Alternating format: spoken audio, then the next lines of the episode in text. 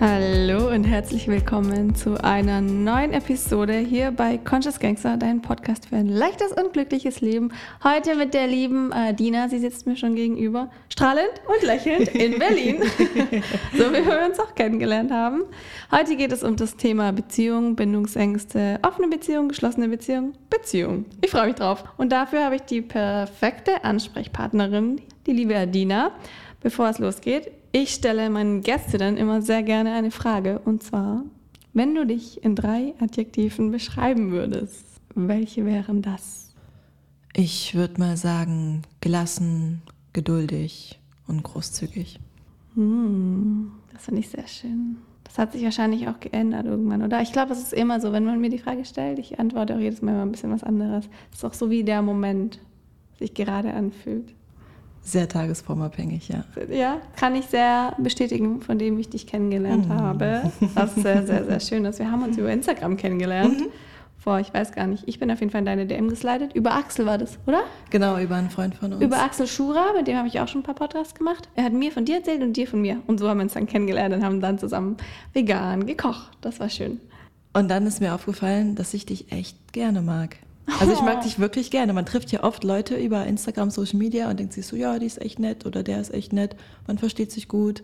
Aber bei dir merke ich wirklich, boah, ich mag die richtig gerne und ich freue mich immer, dich zu sehen. Oh, das ist immer voll schön. Das ist sehr, sehr, sehr schön. Danke, danke. Das kann ich auch nur zurückgeben. danke, das sind echt schöne Worte. Habe ich jetzt gar nicht erwartet. Ich bin da auch echt sensibel, weil ich früher habe ich auch eher so Zweckbeziehungen gehabt, auch für Instagram. Und das habe ich jetzt gar nicht mehr. Jetzt treffe ich mich dann auch immer nur wieder mit den Leuten, die ich wirklich auch gerne habe. Und deswegen ist das bei uns auch so schön.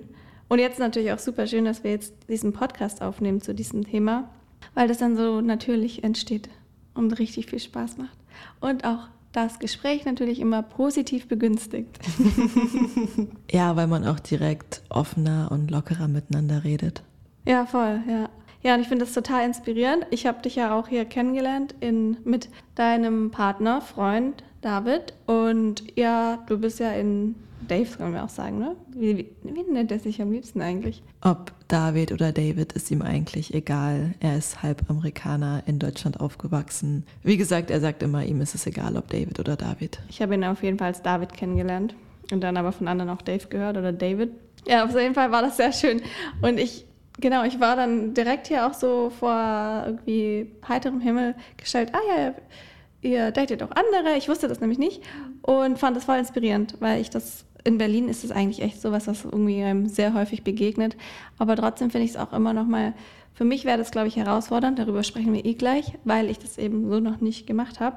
Und deswegen möchte ich jetzt erstmal von dir gerne erfahren, wie hat das bei dir angefangen? Wie bist du dazu gekommen?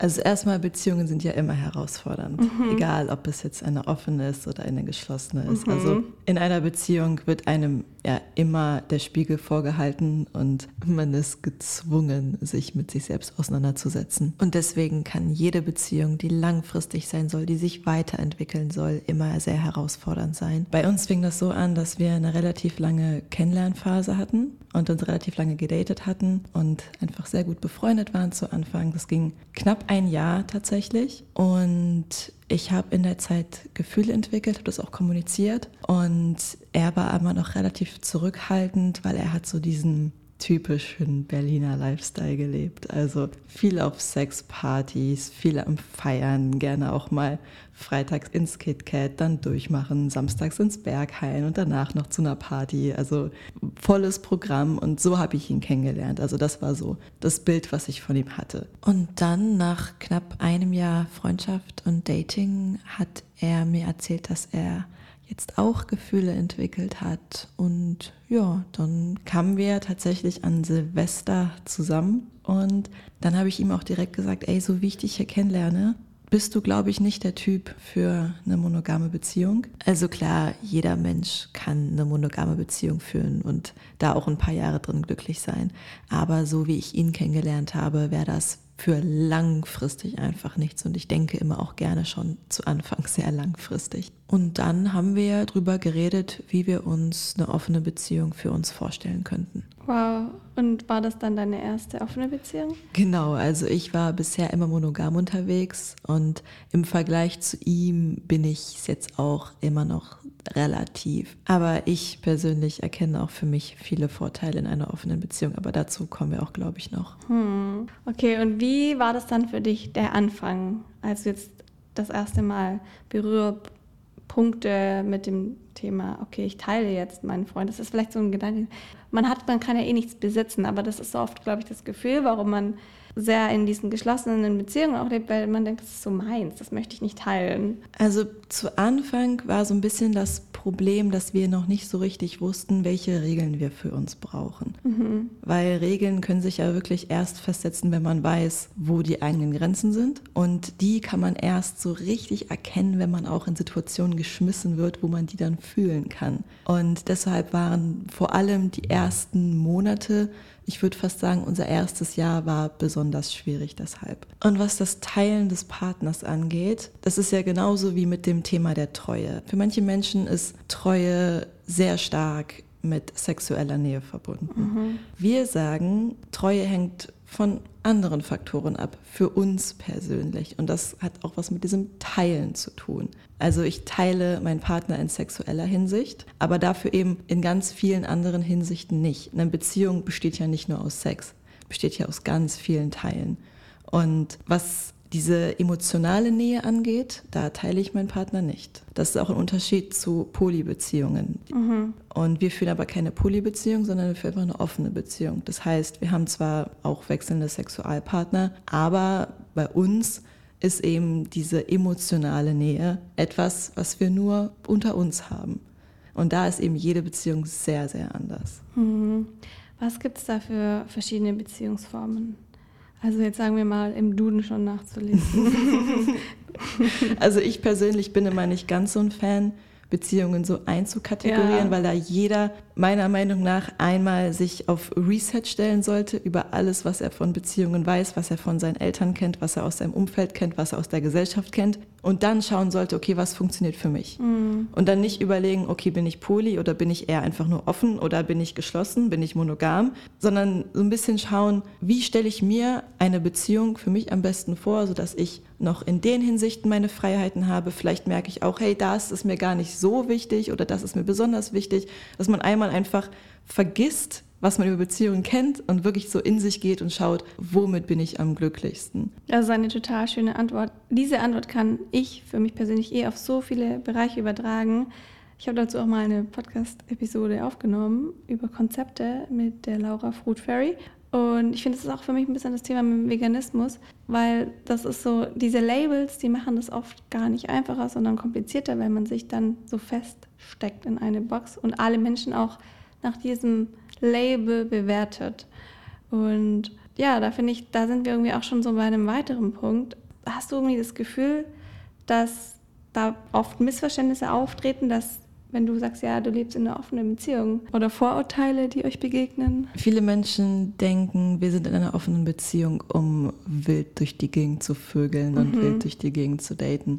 Ich glaube, viele verstehen das auch einfach falsch. Natürlich, es gibt auch diese Art von offenen Beziehungen, aber unsere ist da eben ein bisschen anders. Also ich glaube, so 90 Prozent unserer Beziehung ist eine ganz klassische monogame Beziehung mit ganz vielen Verpflichtungen auch und viel Verantwortung. Uns geht es einfach nur darum, all die sexuellen Fantasien auszuleben, die über eine konservative, klassische Heterobeziehung, wie man sie kennt, hinausgehen. Und für mich ist das Konzept offene Beziehung einfach etwas, was mir aus Überzeugung sehr gut gefällt, weil sie sich dem Individuum anpasst. Hm. Was sind dann die größten Vorteile, die du bisher erfahren durftest und aber auch so mit die größten Herausforderungen? Der größte Vorteil ist, dass ich ganz viel über mich selbst erfahre und über die Punkte, an denen ich selbst noch arbeiten muss. Mhm. Und dass ich daran auch nicht alleine arbeiten muss, weil ich einen Partner habe, der sich dazu bereit erklärt, mit mir gemeinsam daran zu arbeiten. Das ist natürlich sehr schön und unterstützend. Ein weiterer Vorteil ist, dass ich schon immer den Wunsch hatte, mal zu heiraten und für immer diesen einen Partner zu haben, so diese romantische Vorstellung. Aber was mich an dieser Vorstellung immer gestört hat, ist die Tatsache, dass okay, wenn ich jetzt mich für einen Mann entscheide, dann kann ich ja nie wieder was mit einer Frau haben. Wenn ich mich für eine Frau entscheide, kann ich nie wieder was mit einem Mann haben. Also als bisexuelle Person hat mich das so ein bisschen nicht gestresst, aber es hat so meinen romantischen Gedanken von dieser Ehe, die ich im Kopf hatte, ein bisschen geschwächt. Und eine offene Ehe oder eine offene Beziehung, die impliziert ja, dass man seinen Partner fürs Leben haben kann und mhm. trotzdem nicht diese Angst hat, dann nie wieder was mit dem anderen Geschlecht haben zu können. Ja. Der größte Nachteil, den ich persönlich spüre, ist wahrscheinlich, dass man unfassbar viel kommunizieren muss. Also eine offene Beziehung erfordert vielleicht sogar noch mal mehr Kommunikation als Beziehungen ohnehin schon. Mhm. Also es ist ja sowieso mhm. schon so das Ding, was überall immer stattfinden muss. Und in einer offenen Beziehung, wir teilen ja wirklich alles miteinander, was mir auch sehr wichtig ist. Und was finde ich auch für diese offene Beziehung sehr wichtig ist, dass man super transparent ist mit dem, was man erlebt, mit dem, was man so plant, mit dem, wovon man träumt, was die Fantasien angeht. Das Ziel ist es ja, über alles reden zu können. Und das erfordert natürlich oft auch viel Zeit und dann teilweise natürlich auch, dass man über Kränkungen redet. Also wenn mhm. einer sagt, hey, ich habe die und die Fantasie und du spürst, dass es dich verletzt, dann muss natürlich erstmal darüber geredet werden, warum verletzt das einen. Mhm. Und bevor dann überhaupt irgendwas umgesetzt wird, muss man auch sehr viel Geduld mitbringen. Also es wird ja nichts umgesetzt, bevor der andere das nicht fühlt, also sich nicht gut fühlt dabei. Und wenn er sich nie gut fühlt dabei, wird es halt auch nie umgesetzt. Aber das Ziel ist es immer zu schauen, was genau ist der Triggerpunkt, wie können wir daran arbeiten. Man ist gezwungen zu dieser Selbstreflexion. Und das ist natürlich im Endeffekt, wenn man den Weg hinter sich hat, eine schöne Sache. Aber wenn man gerade drin steckt und dieser Prozess kann auch echt lange dauern, kann das wirklich sehr anstrengend werden. Das ist super spannend, weil du hast da jetzt ganz viele Elemente angesprochen, über die ich eh mit dir sprechen wollte.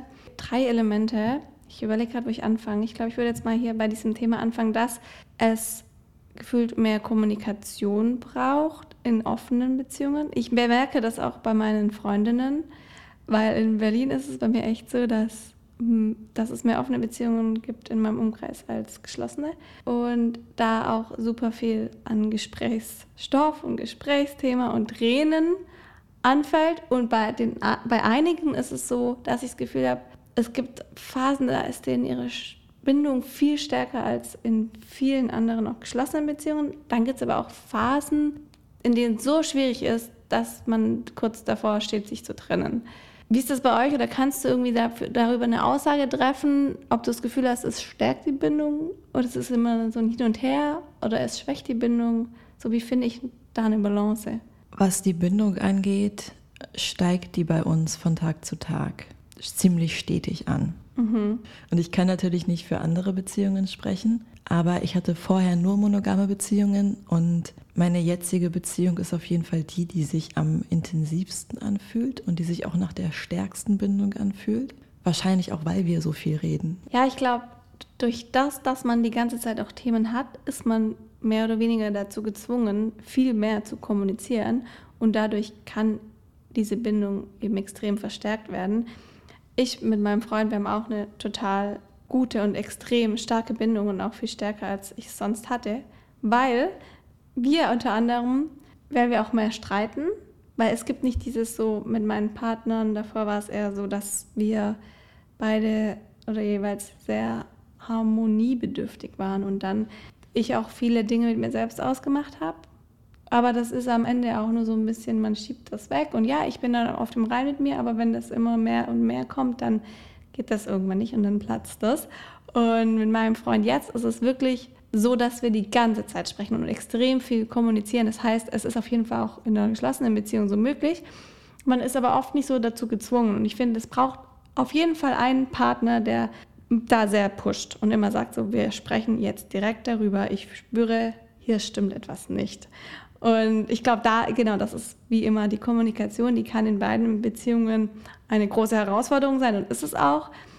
Und ich glaube, in einer offenen Beziehung ist es oft so, dass man eben mehr dazu gezwungen wird, sich dieser Herausforderung zu stellen.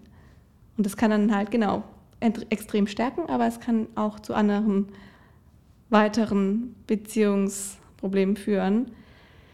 Ja, da gibt es, glaube ich, auch keine pauschale Antwort dazu. Aber das ist sehr spannend. Du hattest auch noch einen weiteren Punkt angesprochen, und zwar den Vorteil, dass du extrem viel über dich selber lernst. Und das finde ich sehr, sehr schön, weil ich denke, man lernt in jeder Beziehung sehr viel über sich selber, weil man fühlt sich vielleicht von irgendwas getriggert oder man denkt, hm, warum reagiere ich jetzt so? Und wenn man weiß, dass eigentlich alles sein eigenes Thema ist, dann fängt eben das mit der Selbstreflexion auch so stark an und man denkt nicht, mein Partner und oh, die Schuld ist, mein Partner hat da Schuld, sondern warum macht das das mit mir? Und ich finde das super spannend, weil das auch wieder sowas ist, wo ich glaube, wenn du eine offene Beziehung hast, dann können so Themen vielleicht auch mehr auftreten, weil du ja mehr Möglichkeiten hast, dich kennenzulernen und da Themen überhaupt zu machen, die, die sonst vielleicht nicht entstehen, wenn du in einer geschlossenen Beziehung bist.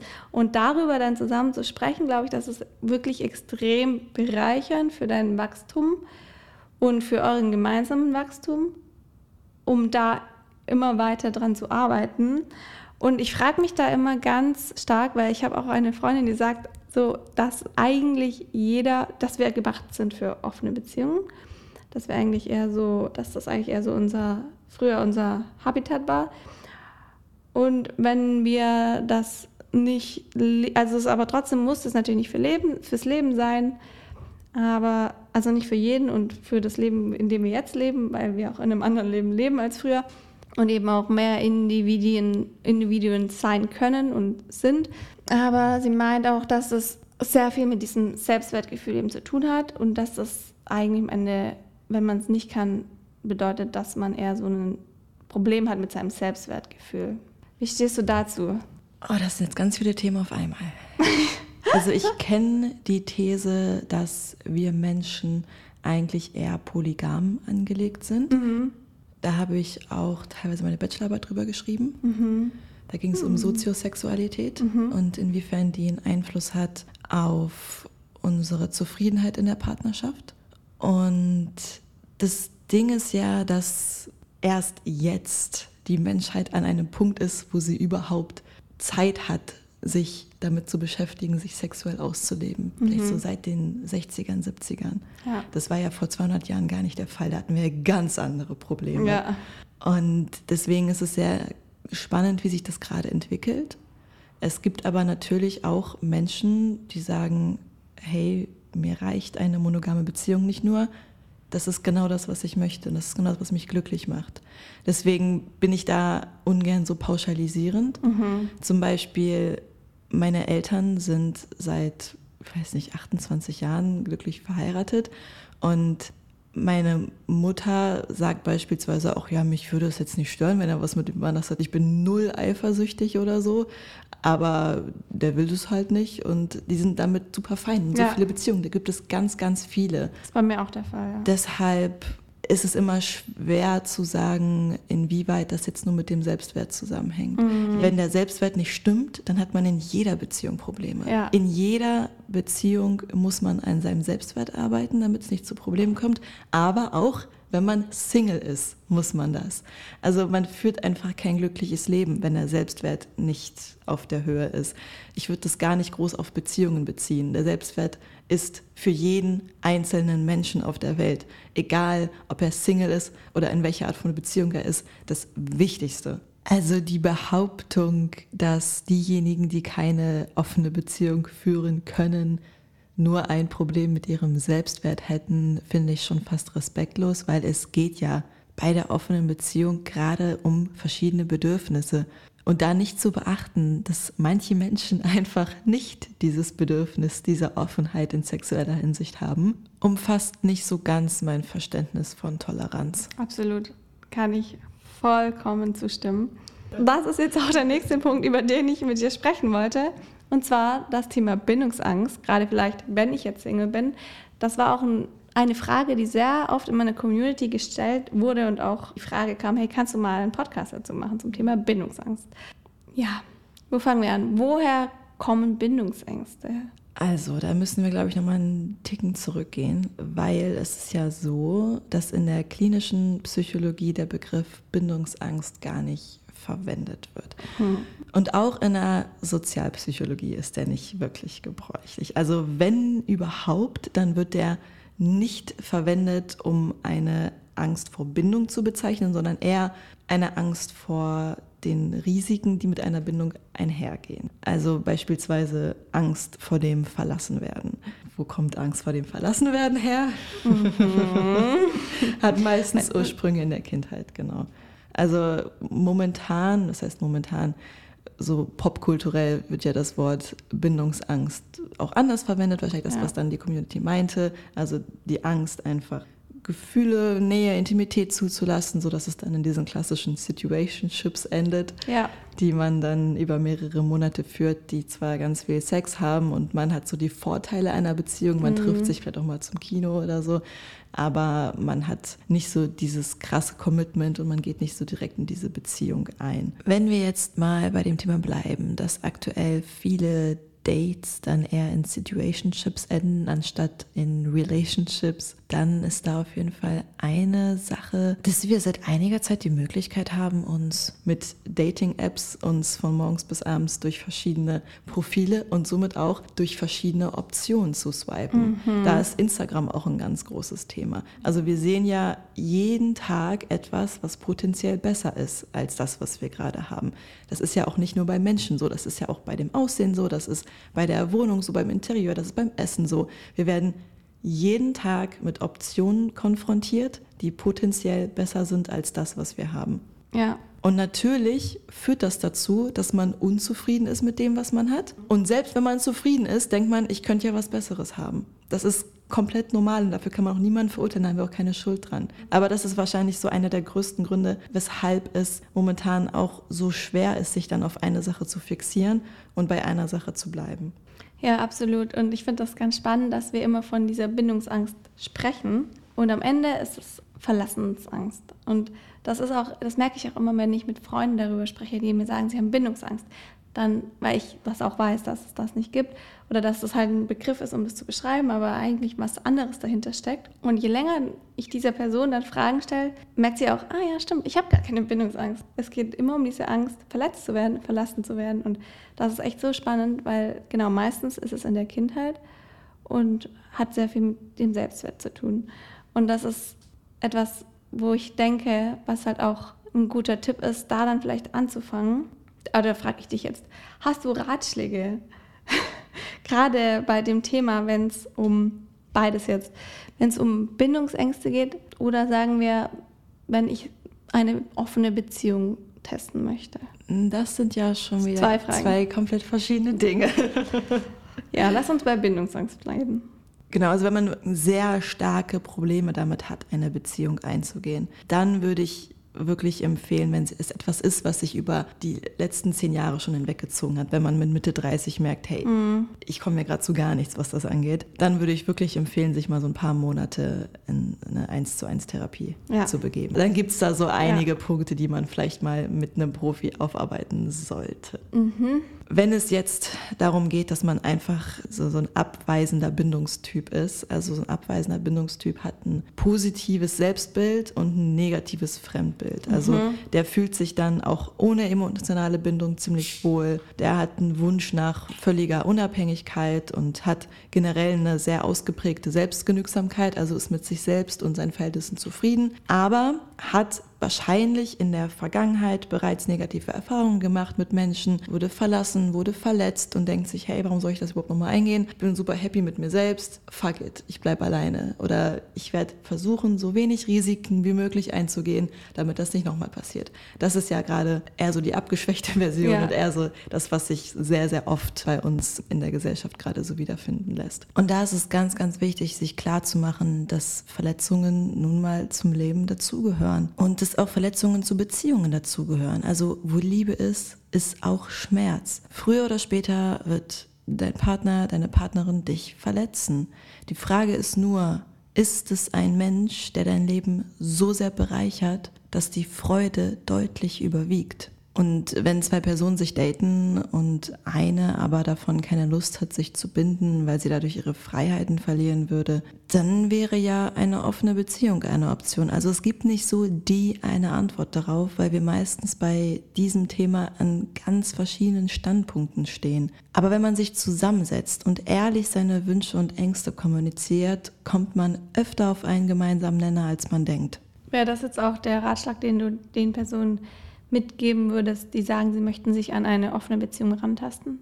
Es gibt ja diesen schönen Spruch, Patience is the softest form of love. Und wenn man plant, in eine offene Beziehung zu gehen, egal von wo man gerade herkommt, dann sollte man auf jeden Fall erstmal ganz viel Geduld mitbringen.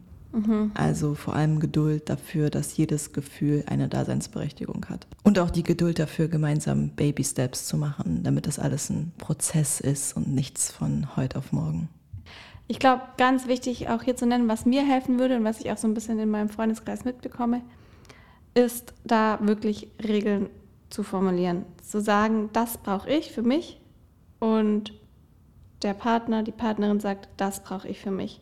Und dass man sich daran hält und dann wirklich das erst, das muss dann wie so ein richtiges Konzept erstmal sein, weil dann kann man sich darin bewegen und ich glaube, gerade wenn man da noch gar keine Erfahrung hat, dann gibt es eine Sicherheit weil jeder fühlt das ja komplett anders, wie du gerade gesagt hast. Jedes Gefühl hat Daseinsberechtigung und ich weiß ja nicht, was mein Partner fühlt und wie er das fühlt oder meine Partnerin.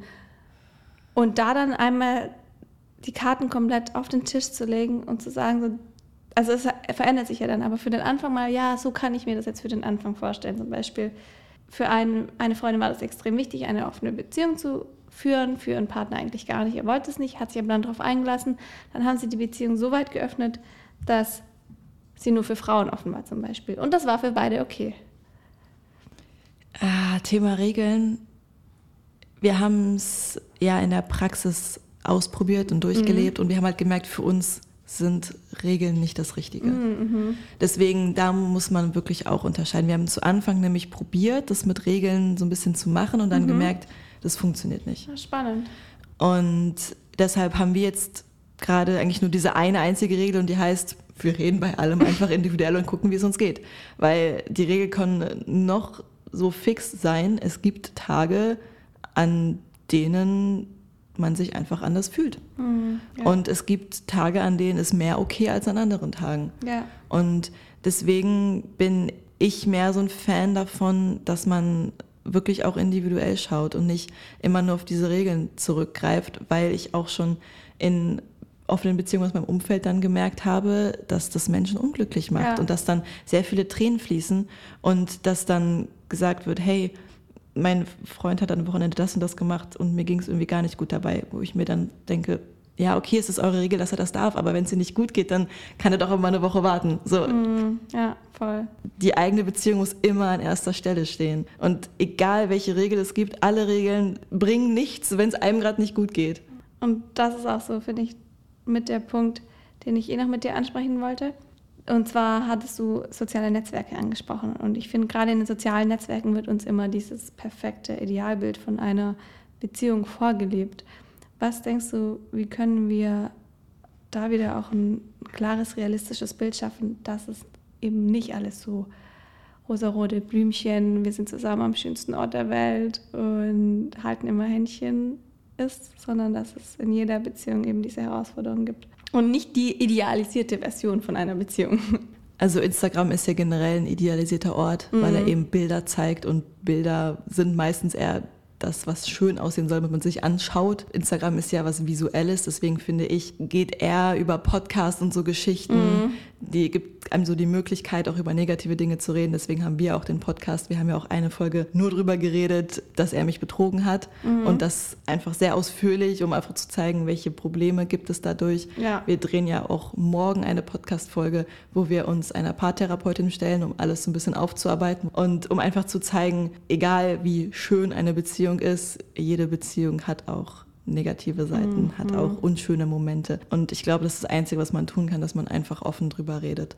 Ja, das ist so wichtig. Ich habe gerade so ein Bild im Kopf gehabt, wie ich jetzt einfach mal den nächsten Streit mit meinem Freund posten würde. Was ich natürlich irgendwie auch nicht machen würde, mhm. weil so irgendwie meistens stellt man, es geht nicht darum, dass man sich so sich selbst oder ich mich jetzt in einem schlechten Licht darstelle, aber ich ziehe ja noch eine andere Person rein.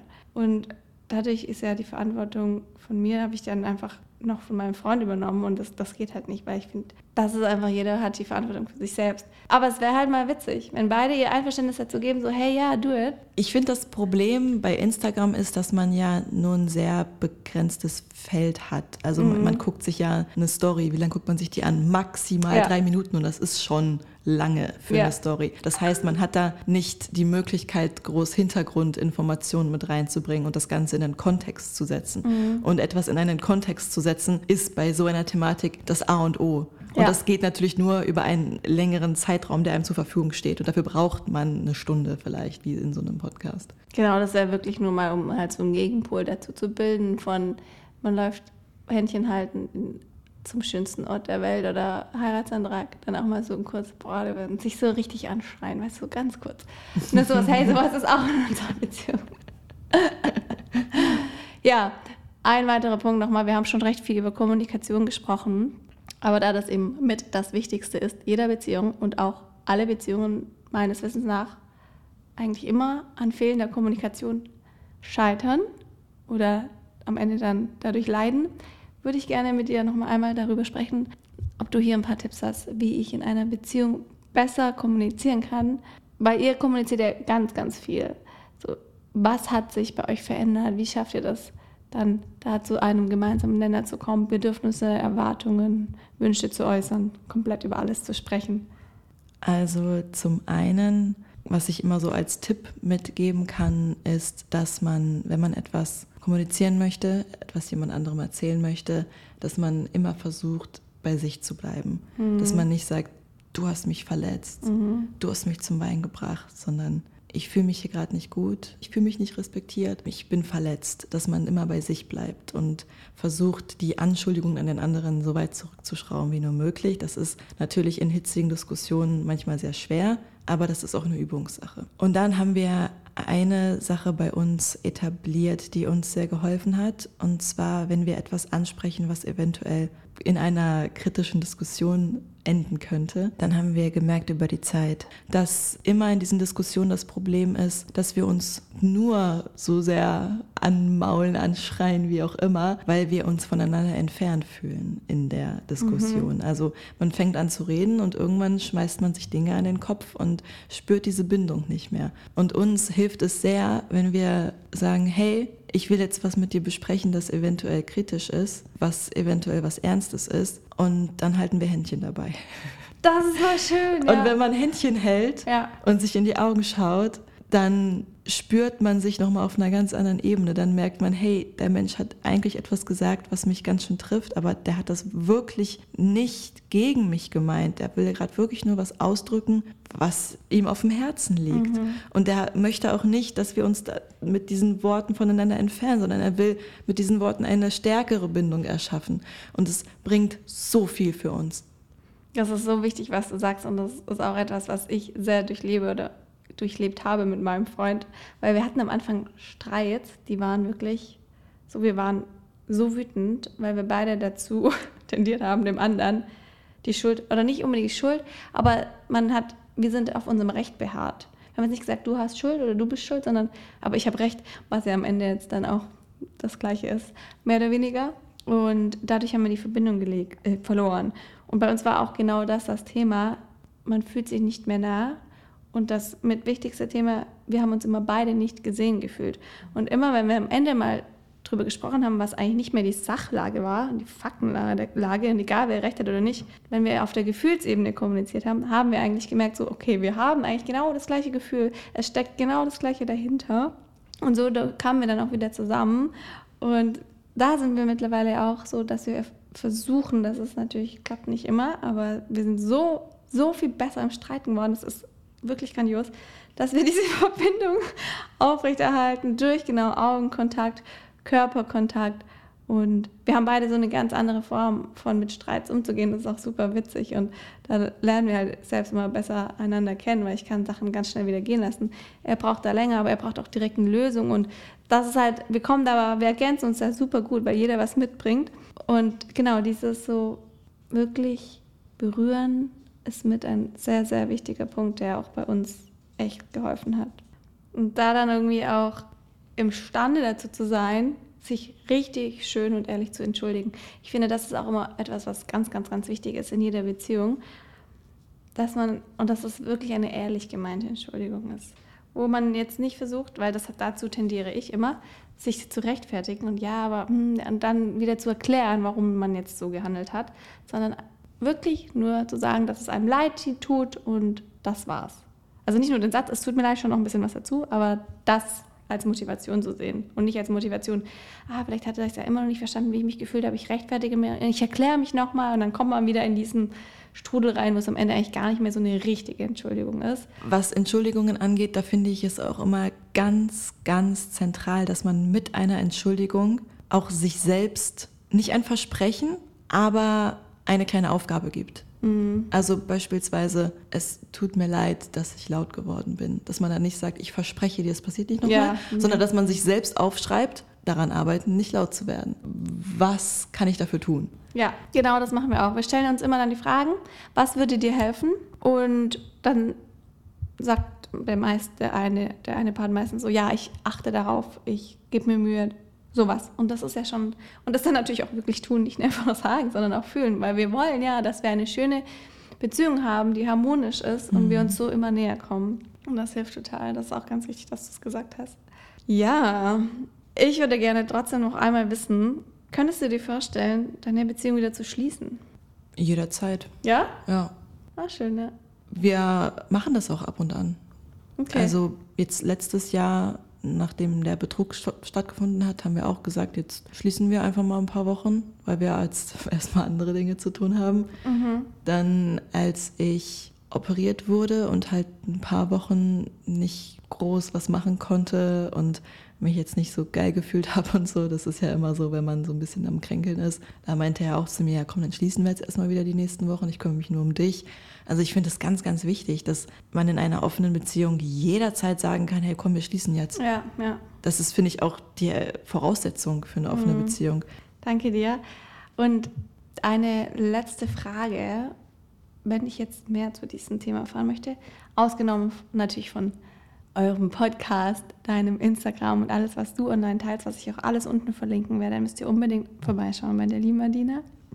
Hast du ein, hast weitere Ressourcen, die du gerne magst, die du empfehlen könntest? Ein Buch, Film, was auch immer? Das Ding ist ja, ich lese überhaupt nicht. Ich werde so oft gefragt. Podcast. Ich lese wirklich gar nicht. Ich höre den ganzen Tag nur Podcasts. Mhm. Und ich höre mir sehr gerne den Podcast die Paartherapie an. Ich höre mir sehr gerne den Podcast Paarpsychologie an. Es gibt den Podcast Ehe Plus, der ist von Julia und Chris, die haben eine offene Ehe, was ich sehr cool finde, weil das auch so ein bisschen mein Ziel ist. Mm, und mhm. die reden da sehr viel über ihre offene Ehe und das ist für mich natürlich auch sehr spannend. Also da finde ich, muss einfach jeder so ein bisschen gucken, was ihm am besten gefällt. Ja, das stimmt. Ja, dann vielen lieben Dank, liebe Adina. Vielen Dank, dass du zugehört hast und wie immer freue ich mich über eine Bewertung bei iTunes oder hier Spotify, wo auch immer du hörst. Bei Spotify ist es ganz einfach kann man die fünf Sterne klicken. Wenn du Kritik hast, dann schreib mir gerne auf Instagram oder eine E-Mail, dann freue ich mich, das auch besser machen zu dürfen. Und wir beide, Adina und ich, freuen uns natürlich über eine Verlinkung bei Instagram. Dann können wir das Ganze auch reposten. Dankeschön. Danke, dass du da warst. Danke fürs Zuhören. Tschüss. Tschüss.